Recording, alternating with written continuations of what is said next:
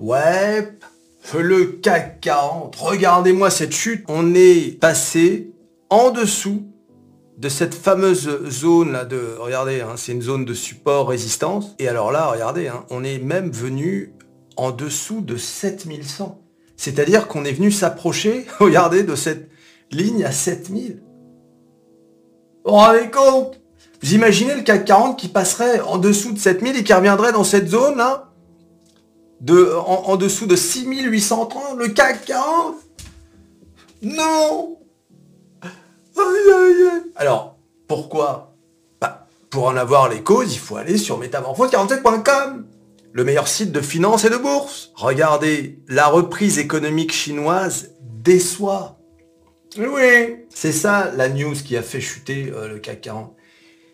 On s'attendait, comme je vous l'ai dit dans une précédente vidéo, on s'attendait à ce que la Chine explose tout et finalement, euh, sa reprise économique, bon bah, euh, elle a pas, elle a de reprise que le nom quoi. Hein. Hein, l'activité des usines chinoises a connu une baisse plus prononcée que prévu en mai, signalant un affaiblissement de la demande et une pression accrue sur les décideurs pour renforcer la reprise économique inégale du pays. La performance décevante a affecté les marchés financiers asiatiques, faisant chuter le yuan et les dollars australiens et néo-zélandais, tandis que les actions régionales ont connu des baisses importantes. Voilà, donc on a le PMI manufacturier qui a chuté, on a le, PMI non manufacturier qui a chuté en Chine, et donc forcément, euh, qui dit euh, chute de la Chine et du marché chinois, dit chute des valeurs de luxe françaises comme LVMH, etc. LVMH qui a perdu depuis une semaine 2,67%, mais qui a perdu en un mois 7% depuis ses plus hauts. Donc bon, c'est normal, LVMH hein. avait tellement cartonné. Mais bon, voilà, l'impact de l'économie chinoise sur l'économie française, en tout cas sur le CAC 40. Alors forcément, ça ne nous fait pas plaisir parce que si on regarde la courbe sur le long terme, eh bien on est largement sorti euh, de cette euh, ligne haussière, de cette diagonale haussière hein, qui nous emmenait jusqu'au ciel, hein, qui nous emmenait, euh, qui nous emmenait jusqu'au ciel, hein, qui nous emmenait vers les 8000 points. Mais bon, on s'est arrêté, on a fait un all-time high de 7580. Alors, c'est normal, c'est passager. je veux dire, vous, vous croyez quand même pas qu'on allait suivre cette ligne jusqu'à 8000 points en ligne droite. on est bien d'accord. Voilà. Et on est toujours en ascension. Je veux dire, mais vous avez vu, je vais faire un dessin. Là, on a une première courbe, mais regardez, maintenant, voilà, on, commence à courber le dos, si vous voulez. Donc là, on a une première courbe. Et là, la courbe, elle commence à se transformer en range, quoi. Hein, c'est-à-dire euh, un range qui serait entre 7000 euh, et 7005. Euh, Alors, tant qu'on pas, on n'est pas descendu en dessous de ce point-là, hein, qui est aux alentours de 6008, il ne faut pas crier au secours. Là, pour l'instant, voyez, c'est une grosse correction, normale effectivement, l'économie chinoise a une part importante dans l'économie française. Et ouais, qu'est-ce que je vous dis, les gars? Mais bon, comme je dis d'habitude, pas de panique. Hein, l'année 2023 est l'année de l'oseille. Mais il faudra surveiller, puis il va falloir aussi surveiller euh, le marché immobilier chinois. D'accord? Parce que Evergrande, là, vous vous souvenez là? Hein, ça, a disparu comme ça, par magie attention, attention euh, au marché chinois qui peut... Euh, alors là, pour le coup, ce sera un impact mondial. Hein. Voilà, donc à surveiller tout ça. Mais bon, ça fait pas plaisir de voir, euh, même si aujourd'hui le CAC 40 a repris 0,5%, ça fait pas plaisir de voir un CAC 40 là qui, qui traînaille en dessous de cette petite zone et qui surtout est à 1 point, presque 2% des 7000 points. Aïe aïe aïe Voilà. Bon, espérons une, une, belle fin de semaine quand même euh, pour le CAC 40. Alors c'était vert aussi, grâce à cette news, vous vous en souvenez, Biden et McCarthy parviennent à un accord de principe pour relever, le plafond de la dette, donc ça c'était il y a 4 jours. Mais euh, la nouvelle news du jour, c'est que ça y est, ça a, été, euh, voté à la Chambre. Donc maintenant, il ne reste plus que le Sénat. Bon, comme je vous l'ai dit, c'est une formalité. Le Sénat a dit qu'ils allaient faire ça très rapidement pour éviter la date butoir du 5 juin. Donc voilà, bon ça, ça a donné un petit coup. Et c'est pour ça d'ailleurs que les marchés américains, regardez les indices, S&P 500 au moment où je vous parle, on n'a pas encore clôturé là. Hein. S&P 500 plus 1%, Dow Jones 33 000, euh, enfin plus 0,59 et surtout le Nasdaq 13 126 plus 1,48. Regardez les valeurs, oh là là, c'est les 7 fantastiques maintenant, et que j'appelle les 7 fantastiques. Regardez, Tesla, Tesla qui a, ça y est, on est les 200, 200 dollars. Oh, une broutille Laisse-moi monter. 209 dollars Tesla. 200. Le plus haut de cette année, c'est 217. Hein. Alors allons-nous y retourner? Oh, et pourquoi pas?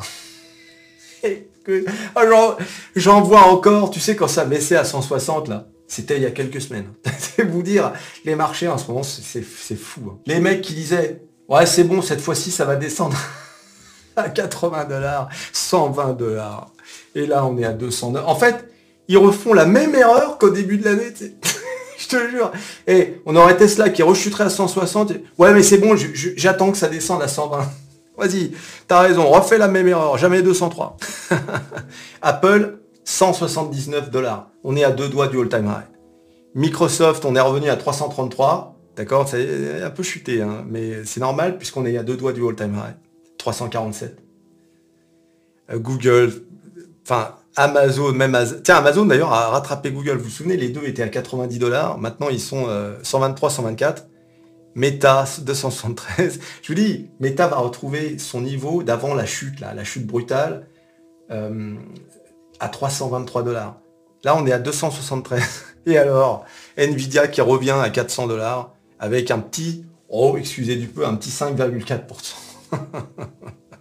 ah mon Dieu, ah dis non, tout s'étouffe. Hey.